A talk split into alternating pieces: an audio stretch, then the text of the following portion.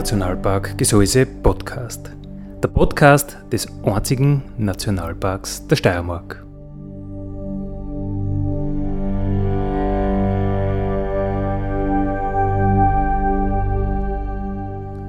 Alle zwei Wochen neu mit Themen aus dem Nationalpark Gesäuse und aus der Nationalparkregion. Daddy,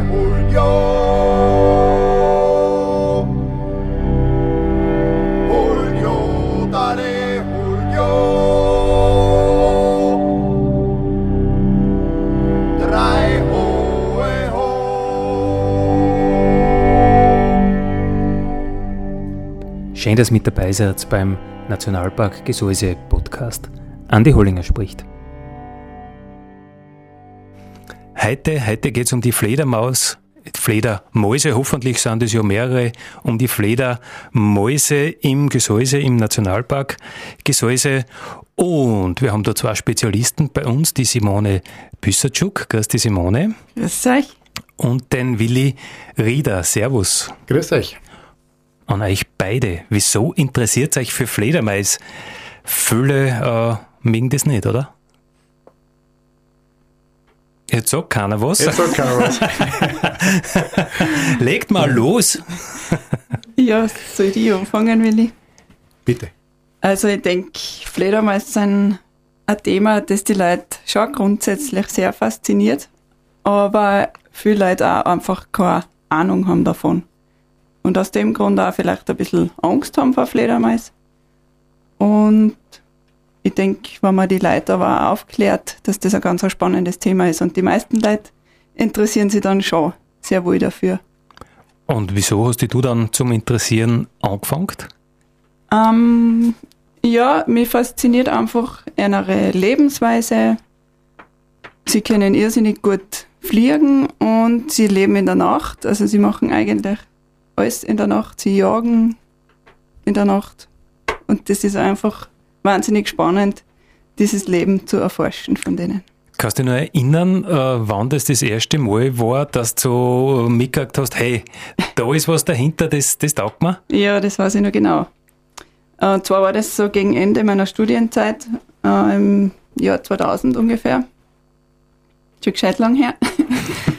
ähm, äh, da habe ich schon Schlimmeres Mal. gehört da im Radio.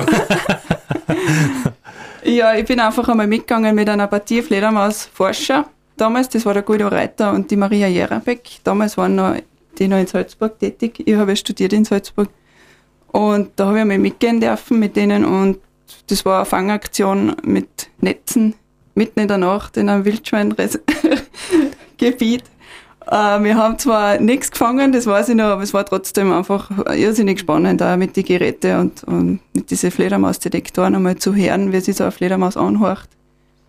War spannend uh, vorher schon und dann war ich total infiziert.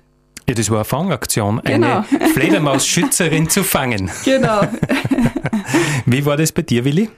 Ja, also bei mir hat schon vor sehr langer Zeit angefangen, dass ich mich hauptsächlich für Säugetiere interessiere. Und äh, es gibt so in, also ich komme aus Salzburg und wir haben da so circa 80 Säugetierarten. Und wenn du dich näher mit den Säugetieren beschäftigst, kannst eigentlich äh, an die Fledermäuse nicht vorbei. Geh auf. Die, die, meisten sagen, die meisten sagen, es gibt nur Katzen oder Hund halt auch noch. Genau, ja. ähm, ja, es macht circa ein Viertel aus, äh, also von den von die Orten machen die Fledermäuse aus. Und sie stellen einfach innerhalb äh, dieser Säugetiergruppe eine, eine äh, ganz faszinierende Familie dar, weil sie die einzigen sind, die aktiv fliegen können. Und das macht die ganze Sache, die ganze Forschung und auch den Schutz irrsinnig spannend. Es ist einfach eine extrem, extrem komplexe Lebensweise sie verändern permanent ihre Quartiere und, und, und die Lebensräume. Und dass man da dahinter ist und, und wirklich auf alles draufkommt und alles im Auge beachtet, äh, was sie also gefährdet, äh, das macht das, also wie die Simone schon gesagt hat, sehr spannend, vor allem auch die Tätigkeit in der Nacht, aber auch also im Quartier die Suche unterm Tag und wie gesagt, das ist also einmalig eigentlich in die, unter die ganzen Säugetiere. Ja, du sagst Säugetiere, aber glaubst, wissen das die Leute überhaupt? Ich meine, Säugetiere, da stellt man sich eher vier Haxen vor und die Fledermaus ist vielleicht eher so ein Vogel, äh, wird wohl Eier legen. Hast ja. du das Gefühl, die Leute wissen das überhaupt? Es ist äh, unterschiedlich. Ähm, es ist auch der Grund, warum wir ähm, vom Verein aus ähm, Öffentlichkeitsarbeit betreiben. Wir machen Exkursionen und Vorträge. Und da stellen wir schon fest, dass äh, vor allem beim etwas älteren Publikum äh, das Wissen nicht immer gegeben ist. Also das ist früher immer einfach in der Schule auch nicht so vermittelt worden. Ähm, die Jungen, die Kinder, äh, die sind da besser drauf aus dem heutigen Biologieunterricht und es ist oft so, äh, dass während die Exkursionen die, die Kinder oft dann sagen, geh, Papa oder geh, Mama, äh, das musst doch wissen. Und äh, daher ist meiner Meinung nach auch die, der schlechte Ruf äh, darin begründet, weil einfach die Leute mit den Fledermäuse tatsächlich nur aus der Überlieferung her äh, grausig und, und, und, und ungut äh, das in, in, in Verbindung haben und, und, und nicht den, den tatsächlichen nützlichen Wert. Du hast gesagt, wir vom Verein aus. Welcher Verein und, und wie ja, seid ihr organisiert? Genau, das habe ich noch gar nicht gesagt. Gell? Also unser Verein äh, ist ein sehr sperriger Name, äh, ist die Koordinationsstelle für Fledermausschutz und Forschung in Österreich. Äh, wir kürzen das aber ab mit KFFÖ. Äh, leichter zu merken ist aber einfach einfach unter dem Gesamttitel Fledermausschutz. Und das ist also ein ganz normaler, äh, eingetragener, gemeinnütziger Verein, der also jetzt genau vor 15 Jahren im März äh, 2003 von sehr ambitionierte äh, Fledermausforscher, von Biologen äh, gegründet worden ist, äh, war am Anfang äh, gerade einmal ein Handvoll so ein Grüppchen und hat sich mittlerweile also österreichweit auf äh, circa 500 Mitglieder gesteigert. Das ist zwar österreichweit äh, noch immer nicht jetzt eine, eine Riesensache, aber mit 500 Mitgliedern haben wir es immerhin geschafft, dass wir also als anerkannte Naturschutzorganisation, also sogenannte NGO, in Österreich tätig werden können und bei verschiedenen Sachen eben, äh, was den Fledermausschutz anbelangt, mitreden können. Simone, warum brauchen die Fledermäuse eigentlich Schutz? Die können ja flattern, wie es wollen und dann eh. Äh, aber wieso haben die was davon, wenn das du schützt? Oder wo hilfst du ihnen? Ähm, das große Problem ist eben der Mensch, äh, mit dem die Fledermäuse in Berührung kommen, weil eben die Fledermäuse viel Quartiere nutzen, die der Mensch auch nutzt, sprich Häuser zum Beispiel. Äh, und das ist bei den Leuten oft nicht so beliebt, waren die Fledermäuse den Dachboden voll kacken, zum Beispiel. Und wir versuchen halt dann äh, zu vermitteln, dass die Fledermäuse trotzdem bleiben können. Äh, wir klären da die Leute auf oder wir informieren die Leute, dass der Fledermaus-Code eigentlich nicht schädlich ist, äh, dass das ein Haus eigentlich nichts tut, wenn Fledermäuse im Haus sind. Äh, wir versuchen Vorurteile auszuräumen und es ist eigentlich eine wunderschöne Sache, wenn ein Gebäude von Fledermäusen besiedelt ist. Also jeder, glaube ich, der selber Fledermaus hat, äh, lernt das irgendwann im Laufe der Zeit zu schätzen.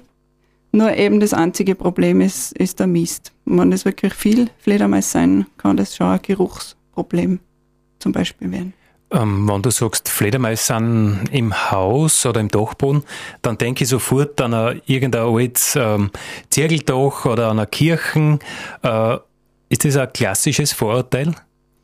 Ähm, Vorurteil klingt jetzt so negativ. äh, Fledermaus nutzen für verschiedene Quartiere. Also es gibt ja 26 verschiedene Fledermausorten in der Steiermark, 28 in Österreich und jede Fledermausart hat so seine Vorlieben. Da gibt es eben Dachbodenbewohner, die brauchen großräumige Dachböden. Das wären also so die klassischen Kirchen- und Schlossbewohnenden Fledermäuse. Aber es gibt da ganz kleine Fledermausorten, die sich zwischen Holzverschallungen klemmen oder hinter Fensterladen sitzen zum Beispiel. Ähm, hinter Fensterläden, das können dann nicht so viel sein. Und so ah, ja. Ah, schon? Das sind ja ganz kleine Viecher. Also da haben wir von, sage ich einmal, 10 mal 10 Zentimeter Fleckerl haben schon zehn Viecher Platz, sagen wir so. Und die suchen sie immer den gleichen Fensterladen und dort taugt es ihnen dann? Oder gibt es welche, die ähm, so Strizis sind und jetzt jeden Abend woanders schlafen? ähm, ja, aber am selben Haus, da die sagen. Also die, die wechseln die Fensterladen, je nach Temperatur. Also bei manchmal wird es ihnen zu heiß oder zu kalt, dann wechseln sie auf einen anderen Fensterladen.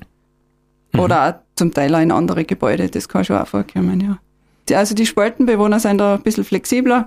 Die Dachbodenbewohner sind sehr quartiertreu, also die brauchen wirklich den einen und denselben Dachboden den ganzen Sommer lang. Und weißt du, wie die das beschließen, dass es einen wo taugt? Was ist, von was ist das abhängig? Von Baustoffen, von Ausrichtung, von Luftzug oder, oder weiß man da was? Oder ist das Zufall? Ähm, äh, die, die Quartiere werden sehr traditionell besiedelt, also das wird immer überliefert an die Nachkommen und zwar an die weiblichen Nachkommen. Und nach welchen Kriterien, dass die ausgewählt werden, ursprünglich, das kann ich da jetzt auch nicht sagen. Das muss die, das ist irgendwann einmal entschieden worden. Das weiß die Fledermausmama. Da wohnen sie, ja. Und, und eben, wie gesagt, also alle weiblichen Nachkommen, die dort geboren worden sind, die bleiben dort. Und die Männchen, die ziehen aus und suchen sich was Neues.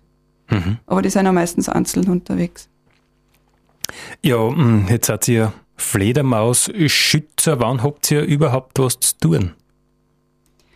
Äh, das ganze Jahr, 24 Stunden eigentlich. Wenn wir wollen und ah. können. Da kommst du jetzt du ins Spiel, Willi, oder? Weil das kann die Simone allein nicht abdecken. Was, was tust du das ganze Jahr?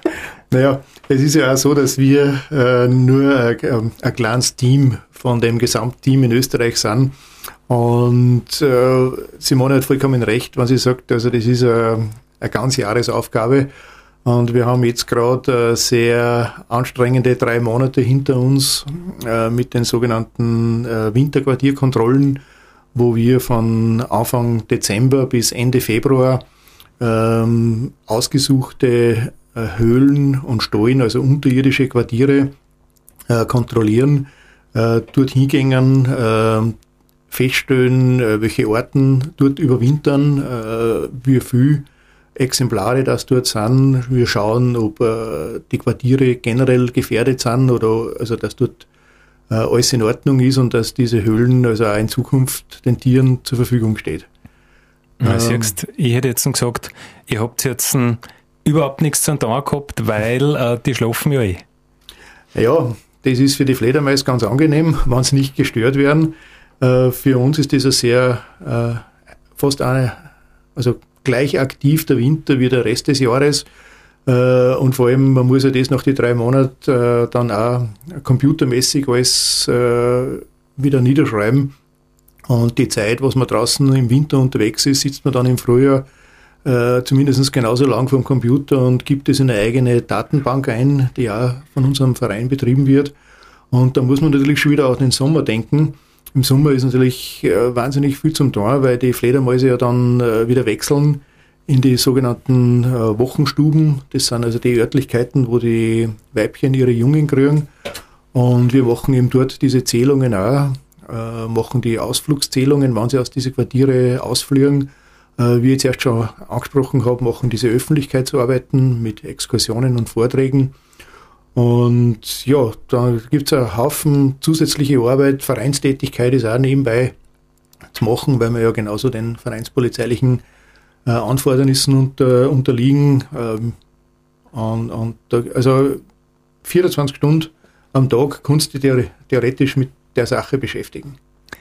Jetzt ähm, hat ja unser Sendung immer was mit dem Nationalpark zu tun, mit dem Gseis zu tun. Gibt es einen Grund, speziell im Gseis noch die äh, Fledermaus zu schauen oder ist das vergleichbar mit den Rest, dem Rest von Österreich? Ja, es hat äh, jetzt das Gseis insofern also den Vorteil, dass es also ein Nationalpark ist und, und ein ausgewähltes Schutzgebiet. Äh, grundsätzlich äh, haben aber unsere Leute in, in ganz Österreich, egal ob es jetzt ein Schutzgebiet ist oder nicht, äh, gleich viel zu tun. Das, was mir jetzt gerade was mir jetzt gerade aufgefallen ist, weil ich komme ja aus Salzburg äh, und wir haben zum Beispiel nur 18 verschiedene Orten in Salzburg, äh, während also da in der Steiermark da wesentlich mehr da sind und allein das ist schon ein Grund mehr, sich intensiver mit der Gegend zu befassen. Ich sage jetzt einmal, wenn es welche gibt, die in Häuser wohnen äh, und welche gibt, die nur in der Natur sind, wäre jetzt im Nationalpark selber wahrscheinlich nicht alle, du hast gesagt 26 Garten, Simone, in der Steiermark wird im Nationalpark selber, hast du eine Zahl, wie viel das man da schon nachgewiesen hat? Also wir haben 14 Orten im Nationalpark nachgewiesen, aber eben der Nationalpark selber ist eher ein Jagdgebiet für die Fledermaus wohnen dann rundherum, so, hauptsächlich in die Kirchen und eben in die Gebäude. Es gibt nur ganz wenig Orten, die wirklich auch in Baumhöhlen schlafen. Okay, Baumhöhlen gibt es auch noch. Genau. Mhm. Also baumbewohnende Fledermäuse. Da gibt es eben welche, die in Höhlen, in so ausgefallen äh, verlassene Spechthöhlen zum Beispiel wohnen oder hinter der abstehenden Borke. Mhm. Ja, mir ist einmal untergekommen, eine Fledermaus äh, beim Klettern, die in einem Ries drinnen geschlafen hat genau. untertags. Stimmt, also Felsen sind natürlich auch ein klassisches, ursprüngliches Quartier eigentlich von Fledermäusen. Die ganzen Gebäudebewohner sind ja eigentlich Kulturfolger. Genau, genau, ja. Wir haben schon gehört, 26 Orten gibt es in der Steiermark, 14 davon gibt es im Nationalpark Gesäuse. Ähm, was sind jetzt so die großen Probleme der Fledermäuse, dass wer nicht in seinem Garten haben, auch nicht Garten Dachboden haben will, weil sie halt an Mist machen oder stinken oder äh, wie mit dem, grundsätzlich mit dem Lebensraum oder was haben die für Sorgen, Simone? Ähm, stimmt, also das Problem bei den Fledermäusen ist, dass sie so viele verschiedene Teillebensräume nutzen. Also sie brauchen ein Winterquartier, Sommerquartier, das ist unterschiedlich. Dann haben sie dazwischen äh, eben über Übergangsquartiere und sie haben eben einen Lebensraum, wo sie jagen. Und wenn eben auch von einer von diesen Teillebensräumen ausfällt, haben sie ein Problem. Sprich, das größte Problem haben sie eben mit den Quartieren im Sommer hauptsächlich. Das heißt, es müssen die Fledermäuse, die jetzt im Nationalpark unterwegs sind oder auch dort schlafen, äh, für die wird sich nichts ändern, oder? In einer Höhe oder so, da müsste ja alles gleich bleiben. Also das große Problem in den Höhlen ist eben wiederum der Mensch äh, mit den Feierholzen. Äh, die Rauchentwicklung in den Höhlen, das ist eben ein massives Problem für die Fledermäuse. Und das ist ja Gott sei Dank im Nationalpark nicht der Fall. Äh, haben wir ein, zwei oder vereinzelt Höhlen eben, wo das, wo das öfter der Fall ist. Die müssen wir leider vergittern lassen damit das Problem in den Griff äh, zu kriegen ist. Ähm, sonst haben sie in den Höhlen eigentlich mehr oder weniger eher Ruhe, ja. Ja, da muss man sagen, bei uns in der Steiermark oder in Österreich haben wir wirklich das Glück, dass das Feierlhorzen äh, in der Höhen nicht so traditionell ist. Wenn ich da zum Beispiel an die Sachsen denke, das Boven in der sächsischen Schweiz äh, im Elbsandstein Gebiet. Da ist ja mm, jedes Wochenende gehen Pilgern, die da wirklich aussehen und dann Feierlharzen irgendwo in, unter Überhängen. Das ja. ist bei uns zum Glück nicht so Tradition. Stimmt. Mhm. Äh, eine Geschichte, die natürlich immer total interessant ist, ist das, das Liebesleben. Äh, Willi, wenn ich dich jetzt frage, was ist mit dem Liebesleben der Fledermaus? wo, wo ist dann die? Er ist zeitlich gesehen spielt sie sich also so in der Zeit, also von, von Herbst bis Frühjahr ab. Ähm, und da haben die Fledermäuse ein ganz eigenartiges Verhalten, das sogenannte Schwärmen. Ähm, das ist also da, wo wir äh, vor die Höhlen sitzen. Und da gehen wir also gar nicht in die Höhlen ein, sondern sitzen meistens davor, äh, haben da unsere Netze aufgespannt äh, und versuchen während dieses Schwärmverhaltens äh, Fledermäuse also auch zu fangen. Äh, das ist ein Sozialverhalten, wo die, wo die Jungen, beziehungsweise die, ja, in dem Fall die, die Alttiere den Jungen sagen, erstens einmal, wo es die äh, wo es günstige beziehungsweise ideale äh, Winterquartiere gibt. Und äh, diese Örtlichkeiten, wo geschwärmt wird, das ist so ein bisschen die Disco auch, wo sie die Partner suchen und, und dann äh, hoffentlich auch zahlreich finden. Und in dieser Zeit, ähm, äh, da findet also auch dann die, die Fortpflanzung statt. Wir haben ein paar Ausnahmeorten, äh, was wir jetzt da im Winter festgestellt haben, ähm, die das, also zwei Orten sind speziell, die die Winterzeit in den Höhlen ausnutzen. Da sind die Wasserfledermäuse zum Beispiel, äh, haben wir jetzt bei einer Kontrolle gerade ganz aktives äh, Männchen festgestellt, das also schlafende Weibchen in der Höhle da angeflogen hat. Darf man das nur heutzutage? Das ja, ist ja schon.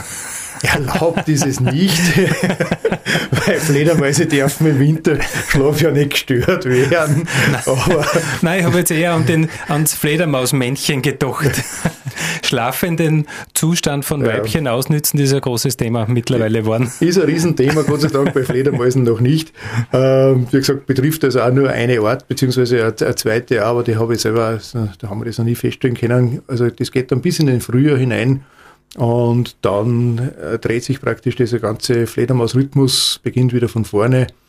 Ähm, und die Weibchen fliegen also dann die, die Wochenstuben an, kriegen also dann dort die, die Jungen und die Männchen können in der Nähe sein, können aber auch sein, dass sie eigene Männchenkolonien bilden. Das heißt also, diese Fledermausfamilie, unter Anführungszeichen, so gesehen, die gibt's nicht, also wo Männchen und Weibchen permanent beieinander sind, sondern die trennen sich nachher wieder und kommen eben dann in der neuen Saison vor diese Schwärmquartiere wieder zusammen. So in etwa läuft das Ganze. Also kann das schon sein, dass äh, die, die gleichen wieder benannt sind ein Jahr später oder weiß man das gar nicht so genau? Naja, äh, theoretisch kann es natürlich sein, aber einen wirklichen Nachweis haben wir nicht dafür. Mhm. Und die Paarung äh, ist im, im, im Hängen oder im Flug? Ähm, das, was wir sicher wissen, ist, dass es also kopfüber stattfindet. Ähm, wir haben auch witzigerweise unsere Vereinszeitung auch kopfüber genannt, weil es eigentlich also jene ähm, Haltung ist, äh, die also Fledermäuse charakteristisch so einnehmen. Und das ist, macht das Ganze zusätzlich noch komplizierter, weil einfach generell alles bei der Fledermaus, also andersherum stattfindet. Alles überdraht ist. Genau, auch die Paarung. Und, und, und die sind dann lebend gebärend natürlich als Säugetiere und die Mama nimmt die Kleinen dann wie ein Känguru mit oder, oder wie, die, die, dass die nicht runterfallen? Naja, äh, also lebendgebärend sind sie, äh, allerdings, weil du sagst, die, die Kleinen, das ist also nur in, im Ausnahmefall. Normalerweise kriegt also ein Fledermausweibchen nur ein Junges und wirklich nur im Ausnahmefall zwei. Äh, die sind am Anfang völlig nackt, äh, können dann von der Mutter unter der Flughaut gewärmt werden, äh, wird dort gesäugt und in die Wochenstuben zum Beispiel, wo dann am Abend die Muttertiere ausfliegen, um Nahrung zu jagen, bleibt das kleine allein in der, also in dem Dachboden oder wo immer das ist, also dann hängen. Und da finden die dann punktgenau ihr Junges wieder, auch in einem Quartier, wo zum Beispiel mehrere hundert Individuen beieinander sind. Ja gut, das ist eh äh, ein, ein Phänomen der Natur, das man äh, einfach nicht glauben kann beim Zuschauen in einer, in einer Vogelkolonie oder wo einfach riesengroße Schwärme sind von irgendwas, dass jeder wieder seins, seins ja. findet. Das ist immer, immer wieder beeindruckend. Unglaublich, ja. Wann ich jetzt dir recht gebe, Simone, und sage Fledermaus, äh, die sind ja eh cool. Was konnte ich dann äh, zum Schutz beitragen? Um, zum ähm. KFFÖ äh, dazugehen? Ja, zum Beispiel. ja, wir freuen uns natürlich immer über neue Mitglieder. Auf der Homepage www.fledermausschutz.at gibt es alle Infos dazu. Aber muss man natürlich nicht werden. Ähm, man kann in, in seinem Bereich zu Hause natürlich auch Fledermäuse fördern. Wenn man mag, kann man Fledermauskästen aufhängen. Ähm, oder den Garten bepflanzen mit äh, Blumen, die eben Insekten fördern, das wiederum äh, Fledermausfutter darstellt sozusagen. Aber die Fledermaus, die jagt ja in der Dämmerung, oder? Dann braucht die eher die Nachtfalter oder, oder was welche Insekten betrifft es jetzt eigentlich oder welche Pflanzen dann in weiterer Folge? Ähm, ja, was wir auch viel beobachten, ist, dass Fledermäuse in Obstbäumen jagen. Das ist jetzt natürlich nichts für kleine Gärten. Ähm, egal, also die Vielfalt im Garten an Pflanzen begünstigt eine Vielfalt an Insekten. Das ist, da darf ich mich jetzt gar nicht festlegen auf irgendwelche Pflanzenarten. Mhm. Und das brauchen die Fledermaus wieder. Fledermaus profitieren davon, ja. Und wie sage ich der Mama Fledermaus, dass es doch jetzt günstig war, weil ich freundlich gesonnen wäre?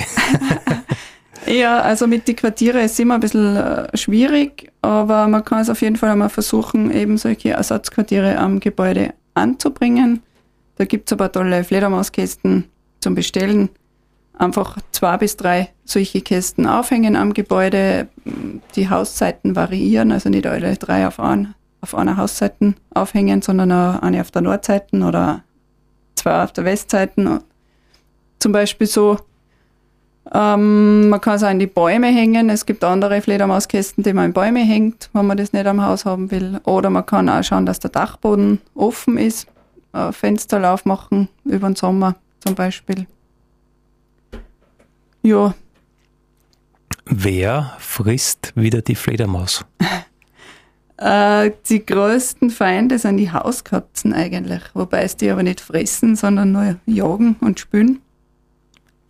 Okay. Aber das kann durchaus ein Problem werden, eben wenn die Katze weiß, genau wann die Fledermaus ausfliegen aus einer Kolonie. Die können da also wirklich die, den Ausflugszeitpunkt wissen die genau, vor allem hören sie diese Ultraschallrufe von den Fledermäusen. Und die können da so eine Population oder so eine Kolonie in einem Gebäude schon ziemlich dezimieren oder durch das auch vergrämen. Wir empfehlen den Katzenbesitzern, die das beobachten, äh, immer die Katz vielleicht gerade zu dieser Tageszeit ein bisschen einzusperren und erst eine Stunde später aussitzen lassen. Die sympathischste Mörderin der Welt, die ja. Hauskatze. genau, also natürliche Feinde wären zum Beispiel äh, der Marder oder, oder der Schleiereulen oder Käuze oder so Nacht. Aber die Daten fressen auch, oder? Ja, aber die wären jetzt nicht so das Problem für eine Population. Also die mhm. der Marder schon, ja. Haupt, Habt ihr irgendwelche Erfahrungswerte, wie wahrscheinlich das ist, wenn ich mir jetzt so ein Fledermausquartier kaufe? Ähm, wie würdest du die Wahrscheinlichkeit äh, einschätzen, dass das besiedelt wird, Willi? Ähm, unterschiedlich. Ähm, wir haben aus eigener Erfahrung festgestellt, ähm, es kann bis zu fünf, also fünf bis zehn Jahre dauern, ähm, dass äh, so ein Ersatzquartier angenommen wird. Es kann aber bestenfalls auch bereits nach einem Monat erfolgen. Äh, je nachdem, äh, für welchen Zweck äh, die jeweilige Fledermausart äh, das Quartier sieht, also ob es einfach jetzt nur ein Zwischenquartier ist ob sie sich in der Nacht nur kurz zum Pausieren beim Jagen einhängt. Und wir selber haben beim Haus auch ein paar äh, rundherum hängen. Wir finden dann nur die, die Spuren drinnen, die Hinterlassenschaften, äh, wissen, dass sie in der Nacht kurz mal da waren, aber so bei den Kontrollen selber, wo wir reinschauen, äh, habe ich jetzt in unsere Kästen noch nie was gefunden. Äh, allerdings, also wir haben, äh, wir betreuen eine große Anzahl äh, von Fledermauskästen im Zuge von äh, Schutzprojekten und da ist es so, äh, dass das einfach ein, ein extrem ideales Mittel ist, um Populationen sichtbar zu machen. Also es heißt ja Ersatzquartier und es sollte natürlich nur ein Ersatz sein, äh, zum Beispiel für, für Baumhöhlen und es wird nie an, an, an alten oder an, an, an Wald mit einem dementsprechenden Altholzanteil ersetzen. Aber ähm, wie gesagt, da wo das nicht ist, kann man es zusätzlich anbieten und wie gesagt, das ähm, ist einfach ideal zum, zum Kontrollieren, weil in einer Baumhöhle äh, in 15 Meter Höhe, da kann ich einfach nicht reinschauen. Und äh, bei der Ersatzquartiere bestimmen wir die Höhe selber und, und, und kann das also dann eben auch so anbringen, dass ich dort mit einer Leiter äh, hin kann. Äh, vielleicht kann ich aber jetzt bei der Gelegenheit gleich noch was anderes äh, dazu sagen, weil äh, zuerst äh, das Thema gefallen ist äh, mit den Dachböden und mit dem Fledermauscode. Und eine Sache, die zwar selber jetzt auch, wo ich noch keine Erfahrungen habe, aber die wir also von, von Leuten, die einen Garten haben, äh, und von Hobbygärtnern äh, und, und, und die äh, Schrebergarten haben, immer wieder gefragt werden, äh, wenn sie jetzt zum Beispiel größere Mengen, wenn Fledermauscode anfällt, ähm, die Leute fragen uns, ob sie nicht äh, ein Sackel Fledermauscode von uns haben können. Und ähm, wir reden dann äh, mit den Leuten, warum, und, und, und sie sagen, das ist einfach eher eine Erfahrung nach äh, der, Bläs, der beste äh, Pflanzendünger, den man sich überhaupt vorstellen kann.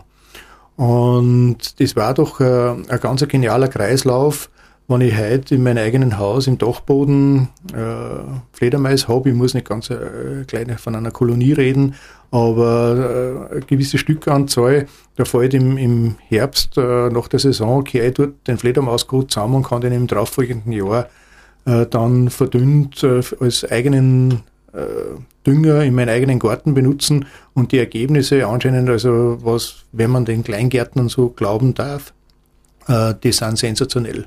Also da ist alles drinnen, was man so braucht und hat das praktisch frei Haus geliefert und nur dazu kostenlos.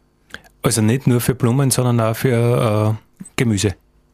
Genau, also da gibt's, äh, das ist auch im Internet äh, zu lesen. Man muss nur vorsichtig sein, also er ist natürlich sehr scharf und man muss eine dementsprechende Verdünnung äh, machen, aber ähm, bei den Blumenkisten äh, ist es so, dass man ungefähr zwei bis drei Esslöffeln auf einen Liter Wasser verdünnt, dann noch ein bisschen stehen lässt und dann eingierst oder eben äh, ungefähr drei Esslöffel unter die Erden einhakt und bei der Verwendung im Garten, zum Beispiel bei stark zerrende Pflanzen, so wie Kohl oder Tomaten, ähm, dass ich das oberflächlich einhake oder eigentlich nur über, über den Kompost drüber strahe. Also wie gesagt, ich selber noch keine Erfahrungen, mangels von einem entsprechenden Garten, aber wir werden also konkret immer wieder angesprochen drauf bei so Reinigungsaktionen, ob man nicht ein bisschen was äh, auf Zeiten da erkennen, dass die Leute das hernetzen können, also hernehmen können. Ja, das ist ja ein gutes Zeichen, wann das schon äh, zumindest bei manchen ein Thema ist, dass das ja einen Nutzen hat, weil genau. viele Menschen sind ja so, dass ohne Nutzen äh, braucht man das ja nicht. Wir haben gehört, äh, Hauskotzen, die können schon ganz schön was anrichten. Äh, was tue ich jetzt, Simone, wenn ich sehe, ah, die Katze, die hat wieder äh, Fledermaus downbratzelt, aber die lebt noch. Was, was tue ich dann? Ist dann schon zu spät oder, oder? Nein, muss nicht sein. Also man kann, die Fledermaus wird wahrscheinlich selber probieren zu flüchten. Man sieht ja dann eh, ob es vom Boden abhebt oder nicht. Irgendwo wird sie sich dann verstecken probieren in einer Ecke oder hinterm Vorhang. Äh, falls man es irgendwie sieht, dass fliegen kann, einfach das Fenster aufmachen und warten, bis es von selber rausfliegt. Äh, wenn man sieht, dass die Fledermaus am Boden irgendwie nur noch dahin krabbelt oder versucht zu fliegen und, und sie schafft es nicht, äh, vielleicht warten, bis sie sich wohin gesetzt hat, äh, zeitlang warten und dann mit einem Handtuch oder mit einem Handschuh, falls man einen Griff bereit hat, äh, versuchen zu fangen. Angreifen ist keine gute Idee, oder? Die haben ja unglaublich spitze Zehen. Genau, auf keinen Fall mit bloßen Händen angreifen. Also Fledermaus können natürlich wie alle Wildtiere Krankheiten übertragen. Was genau, von dem fange ich jetzt gar nicht an zum Reden. Das ist ein, also ja, wie gesagt, wie jedes Wildtier einfach äh, nicht mit bloßen Händen angreifen. Und sie werden sie fürchten und sie, sie wehren sie natürlich, wenn man es angreift und, und versuchen zu beißen. Ja, ja, nicht jeder, der gerettet wird, erkennt den Retter. Genau. äh, Willi und ihr vom äh, KFFÖ, ihr wollt äh, wissen, was da alles so herumfliegt oder was man, was man sieht oder ähm, was auch tot ist. Also euer Verein, der wird ja Statistiken erheben, was es alles auch gibt. Genau, also wir sind nicht nur österreichweit verknüpft äh, mit unseren Länderkoordinatoren in alle Bundesländer, sondern eben auch ähm, europaweit, vor allem mit den Nachbarländern in Kontakt. Und es war natürlich ähm, irrsinnig spannend, wann wir uns äh, da einbringen könnten und einfach so viel wie möglich wissen. Und wenn jetzt jemand eine tote Fledermaus findet zum Beispiel, ähm, dann hat man eh keine Eile grundsätzlich einmal und äh, viele Leute gehen dann einfach auf unsere Homepage. Ähm, vielleicht darf ich das noch kurz einmal sagen, das ist www.fledermausschutz.at. Äh, wir sind aber auch mittlerweile auf Facebook, da findet man uns, uns unter KFFÖ also KFFOE. Und äh, da scheint also auch die Kontakt-E-Mail-Adresse auf. Das ist die info at fledermausschutz.at. Und wir taten uns da irrsinnig freuen über eine Nachricht beziehungsweise über die Zusendung auch von einem toten Tier äh, an die nächstgelegene Station. Also wie gesagt, wir haben Länderkoordinatoren, wir haben eigene Pflegestationen und dass das Tier, auch wenn es tot ist, äh, dann noch bestimmt wird und wir wissen ganz genau, wann und wo das äh, vorgekommen ist. Und das wird also dann in unsere Fledermaus-Datenbank eingetragen. Und so kriegen wir im Laufe der Zeit in den letzten 15 Jahren sich da wahnsinnig viel da, einen ziemlich vollständigen Überblick ähm, über die Fledermauspopulation in Österreich, wobei natürlich nur immer äh, die Sache die ist, dass es mehr Dinge gibt, die wir nicht wissen über Fledermäuse, als die, die was jetzt schon erforscht sind. In jedem Wissensbereich ist es so. Aber du hast wirklich mit der Fledermaus mehr Freude, wenn ich es in der Sackel rein tue und euch schick, als wir, ich mache ein paar Bilder und schicke euch?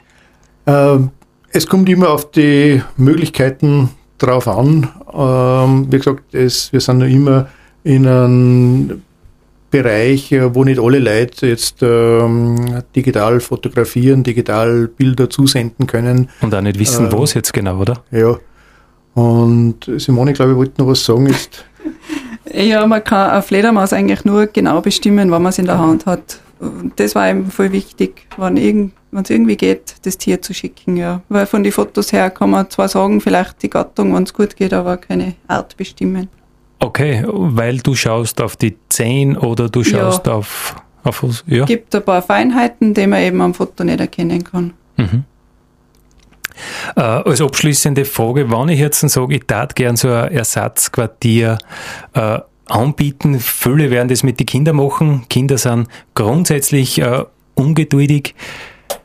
Rein von dem, was ich jetzt bei euch so rausgehört habe, wenn ich zum Beispiel irgendwo in einem Gebiet bin, wo ich extrem äh, intensive Landwirtschaft äh, bei den Nachbarn habe, dann wird es weniger gut funktionieren, weil es weniger Insekten gibt. Oder wäre das zum Beispiel ein Druckschluss?